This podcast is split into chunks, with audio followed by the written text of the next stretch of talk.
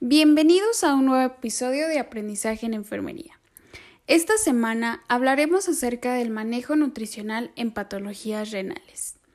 ¿Sabías que la nutrición es la ingesta de alimentos en relación con las necesidades dietéticas del organismo? Una buena nutrición, una dieta suficiente, equilibrada, combinada con el ejercicio físico regular, es un elemento fundamental de la buena salud. Ponte cómodo y disfruta de este contenido con nosotros.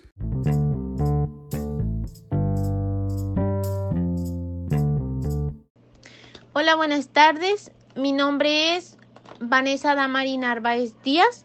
Soy pasante de la licenciatura de nutrición, curso el onceavo cuatrimestre de la carrera y hoy les voy a hablar sobre el manejo nutricional de patologías renales. Bueno, pues la enfermedad renal crónica afecta un porcentaje alto en la población y este está relacionado con condiciones patológicas, tales como el envejecimiento, la diabetes mellitus, la hipertensión arterial y la enfermedad cardiovascular. ¿Qué es lo que busca la intervención nutricional en el paciente renal? Pues bueno, primero que nada, el desgaste de la función renal eh, como parte de las medidas higiénico-dietéticas, el asesoramiento nutricional debe de ser la primera recomendación hacia el paciente.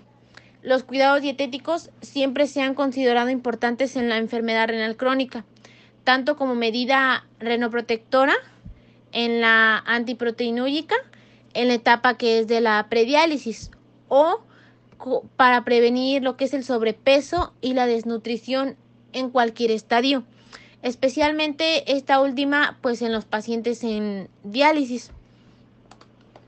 También se debe de evitar las complicaciones propias de la enfermedad, eh, el mejorar la calidad de vida del paciente y sobre todo retrasar la mortalidad. Eh, existen factores biológicos que dificultan el tratamiento nutricional en el paciente, que son como la dificultad para pasar alimentos, Cabe mencionar que en esta presentación nos estamos enfocando en adulto mayor, por eso existe la dificultad para pasar alimentos, mm, ya que con el paso de los años es más difícil masticar ciertos alimentos, ya sea por la falta de piezas dentales. Aquí también eh, entran los síntomas gastrointestinales que normalmente se presenta en el paciente por los medicamentos que consume y la uremia, que es la concentración de urea en la sangre. Eh, la dentulia, que es la pérdida total o parcial de piezas dentales definitivamente, que es como lo que les acabo de mencionar. Y en este caso, pues afecta en lo emocional y fisiológicamente, ya que la mayoría de todos los pacientes dejan de consumir los alimentos que les agradan o que están acostumbrados a comer. También aquí se presenta un aspecto mecánico, ya que éste limita el consumo o la digestión de los alimentos. Y a esto me refiero a que existe como una mala trituración de los alimentos a la hora de consumirlos. Para esto se clasifican dos tipos de dietas que normalmente se acostumbran a dar en pacientes que se encuentran hospitalizados. Pues en primera está lo que es la dieta blanda química y la dieta blanda mecánica y estas tienen características como la consistencia, eh, que, debe de ser líquida, debe de ser en puré o papilla. Eh, siempre debe ser semilíquida o líquida y de, debe de ser también suave en cualquier consistencia con un picado fino. Por ejemplo, aquí las verduras deben de ser cocidas, incluyendo las frutas. Estas dietas pues se adaptan a la nutrición enteral. Ok, y bueno, las dietas basadas en evidencia en pacientes con enfermedad renal crónica, eh, hay que dejar muy bien en claro lo que los alimentos se deben de manejar con cautela son los edulcorantes artificiales y los embutidos. ¿Por qué los edulcorantes artificiales? Pues bueno, algunos actualmente pues están prohibidos eh, en la eliminación renal. Eh, es muy raro que un paciente renal se le deje algún edulcorante o saborizante para consumir en sus alimentos. También esto afecta un poco en el fallo renal, eh, ya que puede llegar a producir una toxicidad. Y pues actualmente, por ejemplo, lo que es la stevia, aún no se comprueba al 100% si, si este endulzante puede, puede consumirlo un paciente renal. Y pues en los embutidos eh, se prohíben más que nada porque porque contienen nitratos que son conservadores y estos tienen un alto aporte de sodio. Cabe mencionar que también utilizan aditivos a base de potasio y de fósforo para mantener lo que es la hidratación y la consistencia de la carne. Pero si recordamos, es importante llevar un conteo de lo que es el potasio y el fósforo en los pacientes, ya que así podríamos evitar una hiperfosfatemia. Y pues bueno, las dietas basadas en plantas y salud renal, estas eh, más que nada se conocen por beneficios para el control de peso, eh, controlar eh, la diabetes mellitus, disminuir el riesgo de enfermedades cardiovasculares y existe también un apoyo en ciertos tipos de cáncer. ¿Puede la dieta basada en plantas prevenir la enfermedad renal crónica en personas con diabetes tipo 2? Pues bueno, aquí se ha observado que en dietas vegetarianas puede existir, eh, ya que disminuye la proteinuria, eh, la carga ácida renal, la hiperfiltración renal y puede ser preventiva ante la enfermedad renal crónica. Cabe mencionar que la diabetes ah, afecta a lo que es el riñón, entonces, si un riñón no es saludable, no va a tener pérdida de proteínas. Las proteínas no van a llegar a la orina y no se van a poder desechar. Entonces, por eso es importante disminuir lo que es la proteína en la dieta para poder para poder llevar un mejor control del paciente. Y pues en pacientes con enfermedad renal crónica se pueden evitar complicaciones como pues la hipertensión que el 50% de los pacientes la padecen, la acidosis metabólica, la hiperfosfatemia, la proteinuria, el estrado proinflamatorio y la resistencia a la insulina. ¿Qué es lo que incluyen estas dietas? Pues bueno, eh, sustituir carnes, eh, se deben de sustituir lo que son las carnes altas en grasas saturadas y colesterol por proteínas vegetales eh, estas se clasifican en leguminosas, legumbres y granos. Ejemplos, frijoles, habas, lentejas, soya, chícharo eh, y granos. También todos estos alimentos que acabo de mencionar son bajos en grasas saturadas, entonces pueden entrar fácilmente en estos tipos de dietas. Se apoya normalmente que el aporte aporta más fibra y incluye demasiados antioxidantes y estos ayudan a la protección contra el daño celular y pues también incluyen fitoquímicos, que es lo que contienen normalmente las frutas y los vegetales. También en este tipo de dietas se utilizan las semillas y las especies. El consumo de aceites de buena calidad, que es el aguacate, almendras, nueces, cacahuates, las aceitunas, el aceite de oliva, el aceite de aguacate. Eh, también se debe de eliminar o reducir de dos a tres porciones al día de lácteos, huevo, pescado, carne o aves de corral. Y pues 100% evitar los alimentos procesados, los granos refinados, los snacks y las bebidas azucaradas. Normalmente todo lo que conseguimos en una, tiendita de abarrotes. Eh, estas dietas pues se clasifican en cinco, que es la dieta mediterránea, la dieta de la milpa, la dieta antioxidante, la dieta DASH y la dieta Min. Y pues bueno, aquí es bien importante mencionar lo que es el, la percepción del sabor. ¿Por qué?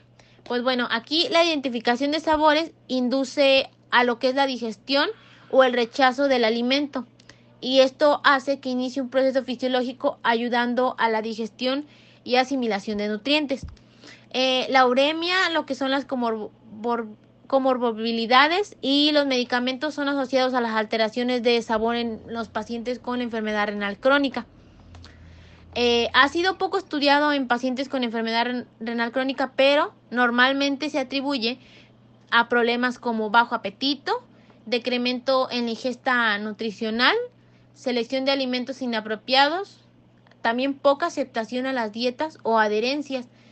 Eh, aquí pues es muy importante mencionar que todo esto afecta al paciente eh, más de lo normal porque uno normalmente piensa que, ay, ok, pues a lo mejor ya no siente tanto sabor el paciente, pero pues no es tanto problema. No, claro que sí es un problema. ¿Por qué?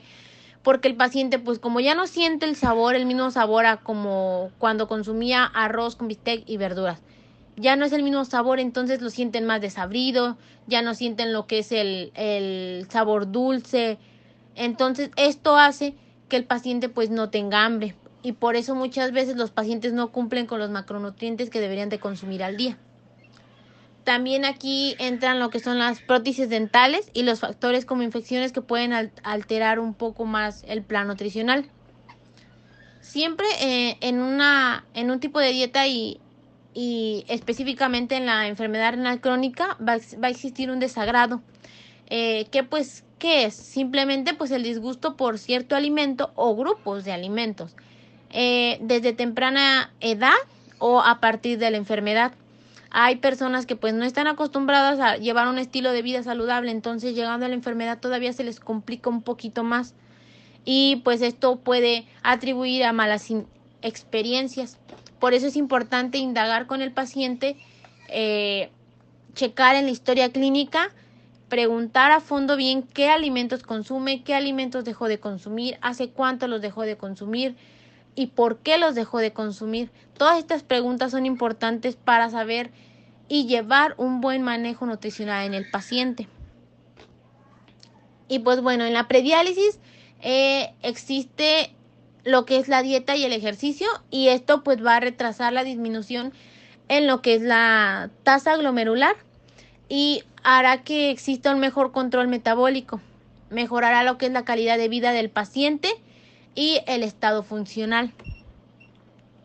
Es muy importante mencionar también que en la composición corporal, eh, aquí lo principal que se va a hacer es mantener el IMC en un rango normal, que es de 18.5 a 24.5.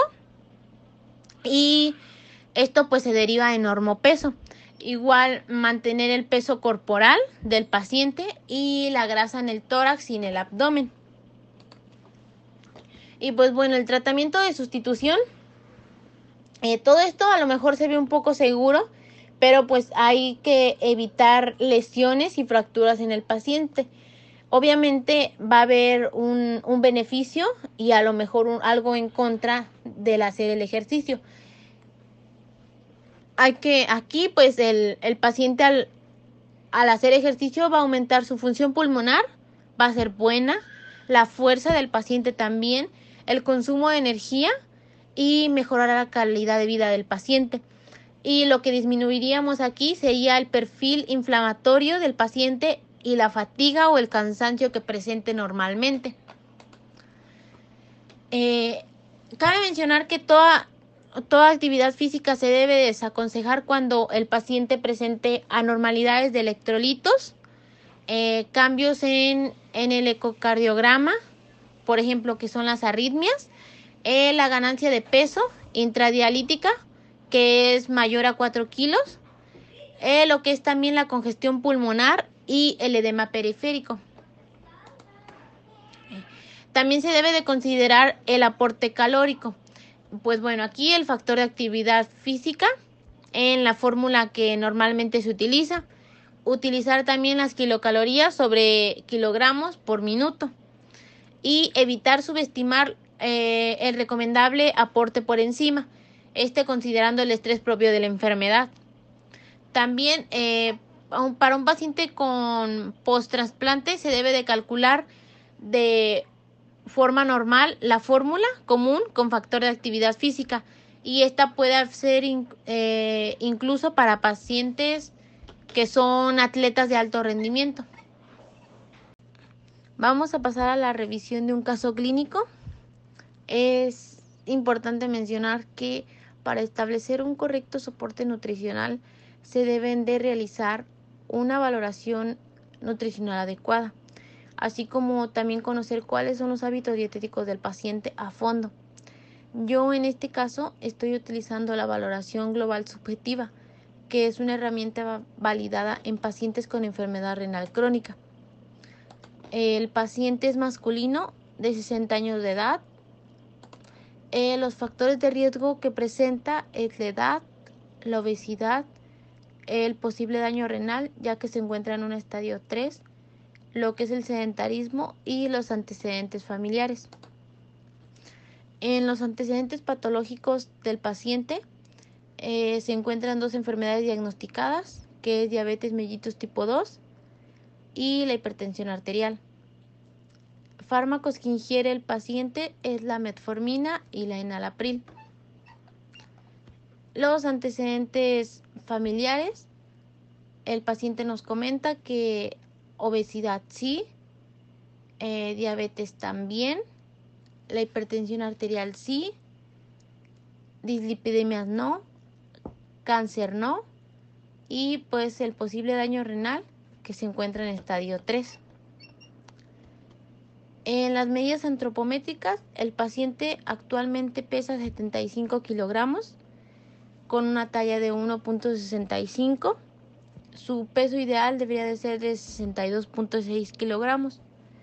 La circunferencia de cintura son 30 centímetros, circunferencia de pantorrilla 38 centímetros circunferencia de cintura 100 centímetros, circunferencia de cadera 97 centímetros y el pliegue del bíceps, el pliegue tricipital del tríceps, el pliegue subescapular y el pliegue suprailiaco. También son otros datos que se le toman al paciente. En, en el IMC el paciente abarcó 27.5 que nos da como un rango de sobrepeso, ya que pasando de 24.9 es cuando el paciente ya no es completamente sano. Eh, la masa muscular esquelética marcó 23.19 y el índice de masa muscular esquelética 8.51, que nos arroja que el paciente presenta sarcopenia moderada. Eh, para sacar el porcentaje de la masa grasa, eh, se utilizó la edad del paciente y la medida de cada pliegue. Eh, la densidad nos marcó 1.0144. El porcentaje de grasa del paciente marcó 37.9, que esto significa que no es saludable y que está en posible obesidad el porcentaje del paciente en grasa es alto, ya que el porcentaje normal de varones es menor a 25. El índice de masa muscular esquelética eh, marcó 8.51, que es sarcopenia moderada. Y en los análisis del paciente, eh, la hemoglobina salió elevada ya que el paciente no tiene una buena oxigenación. El hematocrito salió disminuido, posiblemente por una anemia o un riesgo de malnutrición. Eh, la albúmina también viene elevada, igual puede ser por un consumo alto en proteínas. Eh, la creatinina también elevada, posiblemente por una deshidratación. Eh, los triglicéridos altos también significa que el paciente tiene una dieta rica en grasas. Eh, la glucosa, igual el paciente se encuentra elevado ya que presenta una dieta rica en carbohidratos simples. La urea, que también se encuentra elevada y es una dieta rica en proteínas. Eh, esta podría ser más que nada por el posible daño renal que ya presenta el paciente. Y el ácido úrico, que este también igual se encuentra elevado, a lo mejor por purinas acumulativas. El tamizaje de la enfermedad renal crónica nos dice que obteniendo tres factores de riesgo es cuando directamente te vas a hacer el diagnóstico porque significa que el paciente sí tiene alguna enfermedad renal. Eh, pues los tres factores de riesgo que presenta este paciente es que es mayor de 60 años de edad, presenta hipertensión arterial y diabetes mellitus. Entonces ya serían tres factores de riesgo que el paciente presenta. En la calculadora de filtrado glomerular eh, nos arrojó el resultado de 1.39 de la creatinina, lo que significa que está elevada. Entonces este rango básicamente nos manda a estadio 3 moderadamente elevado. Es un que es un riesgo, pero todavía se puede prevenir. En los datos dietéticos del paciente, el consumo de agua es de 2 a 3 vasos al día, come de 3 a 4 frutas al día y su apetito es levemente aumentado cuando no come tortilla. Las frutas que normalmente consume el paciente son manzana, fresas, uvas, mangos, naranja, moras y papaya. Y las verduras que normalmente consume son brócoli, zanahoria, chayote, espinacas, jitomate, lechuga, nopales y pimiento. Los cereales los consume de 5 a 6 veces por semana. Las leguminosas de 1 a 2 veces por semana. Los alimentos de origen animal diario. Los lácteos también diario. Los líquidos, eh, como ya había mencionado, de 2 a 3 vasos de agua natural al día. Refresco todos los días consume 450 mililitros. Eh, jugos procesados no consume y a veces toma una taza de té en el mediodía. Café consume dos veces a la semana. Y los dietéticos del recordatorio de 24 horas nos abarca que el paciente consumió un día anterior a la consulta 1840 kilocalorías eh, dividiéndose en 94 gramos de proteína, 80 gramos de lípidos y 180 gramos de hidratos de carbono. En la ingesta actual del paciente fueron 1840 kilocalorías. Yo reduje a 1700 kilocalorías y esa es la ingesta que le voy a recomendar. ¿Por qué? Porque al sacar el promedio de las dos fórmulas me dio 1750 kilocalorías y esto ya es una pequeña reducción de lo que le deberíamos de reducir al paciente. La valoración funcional del paciente nos dice que es capaz de realizar todas las actividades aún él solo, que es completamente independiente, que se puede parar a caminar, a, dar la vuelta a la calle, puede ir al baño solo. Entonces prácticamente el paciente es independiente aún. Eh, la respiración es agitada al hablar por un tiempo determinado, eso es lo que me preocupa. Y la velocidad de la marcha, que son 0.6 metros sobre segundos. La dinamometría del paciente abarcó 32 kilogramos, que es algo bueno porque significa que el paciente sí tiene fuerza muscular aún.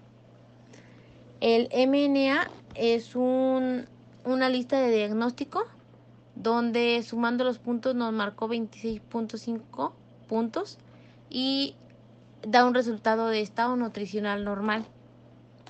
El mini mental, que es otro diagnóstico, eh, sumando los puntos acumulados son 30 puntos y nos arrojó un resultado que es normal sin deterioro cognitivo.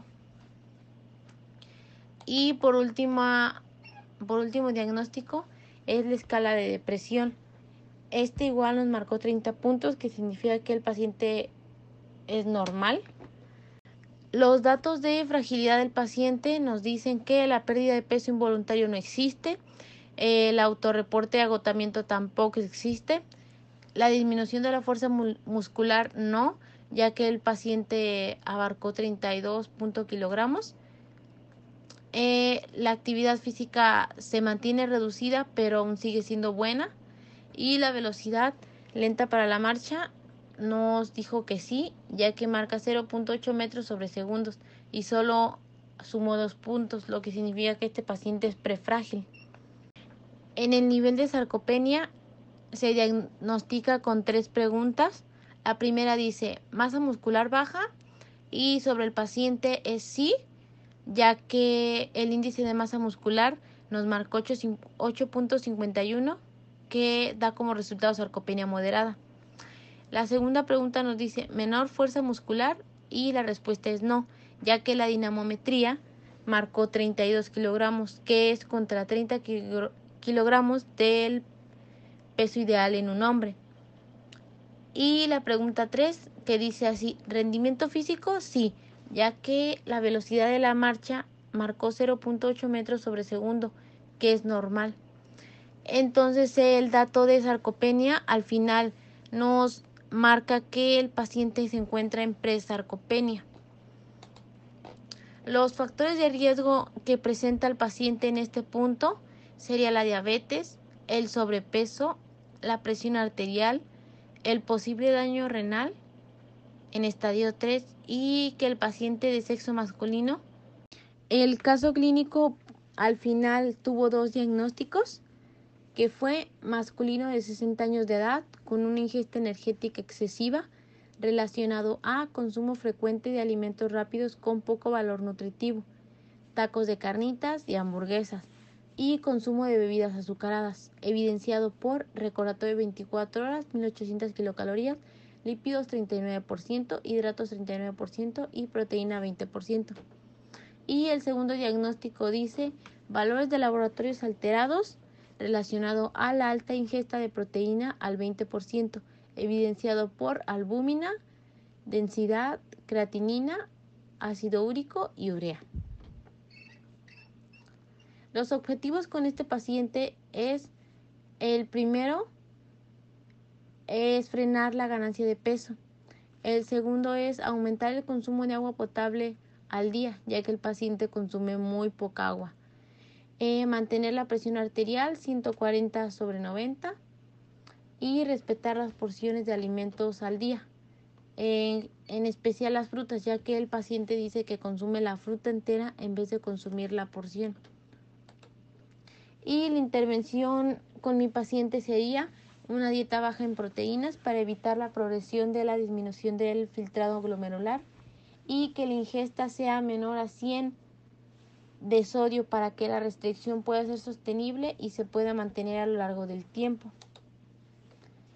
En el requerimiento energético utilicé dos fórmulas que fue Harris Benedict y regla del pulgar.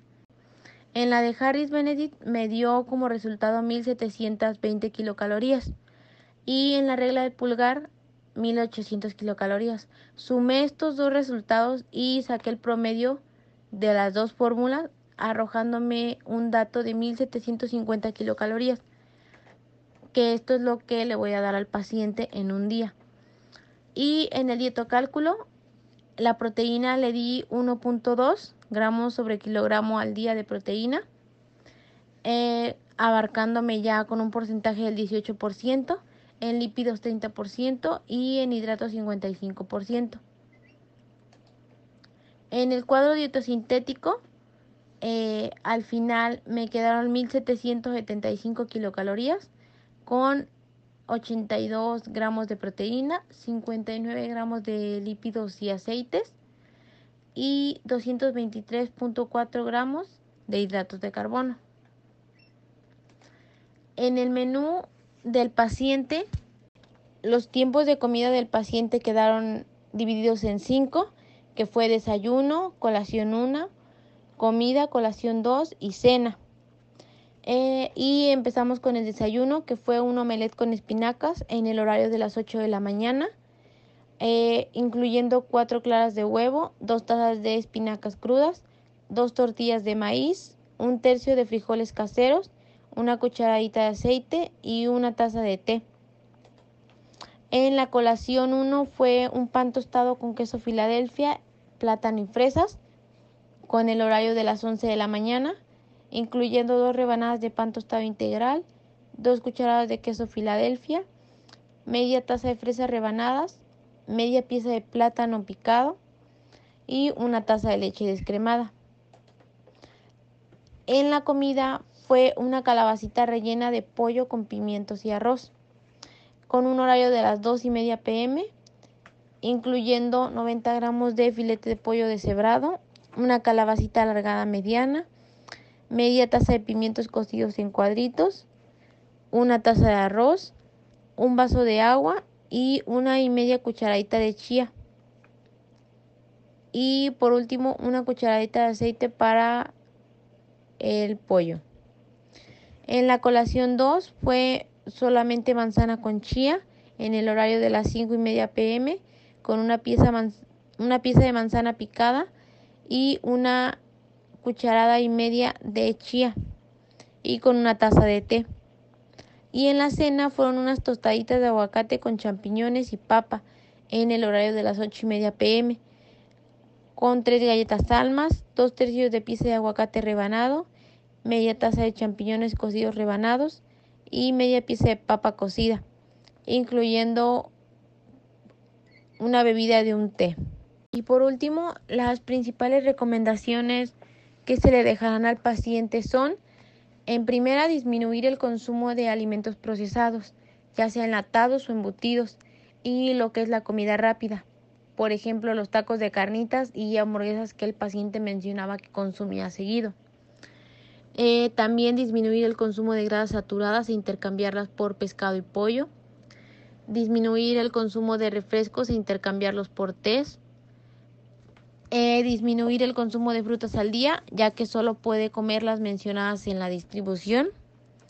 Aumentar el consumo de grasas poliinsaturadas y monoinsaturadas, que son como las oleaginosas, el aceite de oliva, el aceite de aguacate, las nueces, las almendras y aumentar los alimentos con hierro, que son las verduras de hoja verde, como por ejemplo las espinacas, el brócoli, las acelgas, y disminuir la proteinuria y un nivel de bicarbonato sérico bajo. También utilizar la determinación de albúmina con tiras reactivas o la determinación analítica de albúmina en orina o la determinación de tasa de filtrado glomerular dependiendo de la disponibilidad de las pruebas. Y por último, visitar a un nefrólogo, ya que yo llevaría el trabajo de la mano con el nefrólogo. Sin más por el momento, de mi parte sería todo. Estoy muy contenta por haber sido invitada a participar en este podcast. Espero que la información que acabo de proporcionar haya sido de tu agrado y ojalá y vuelva a recibir otra invitación. Que pasen todos buen día y espero volver a escucharlos pronto.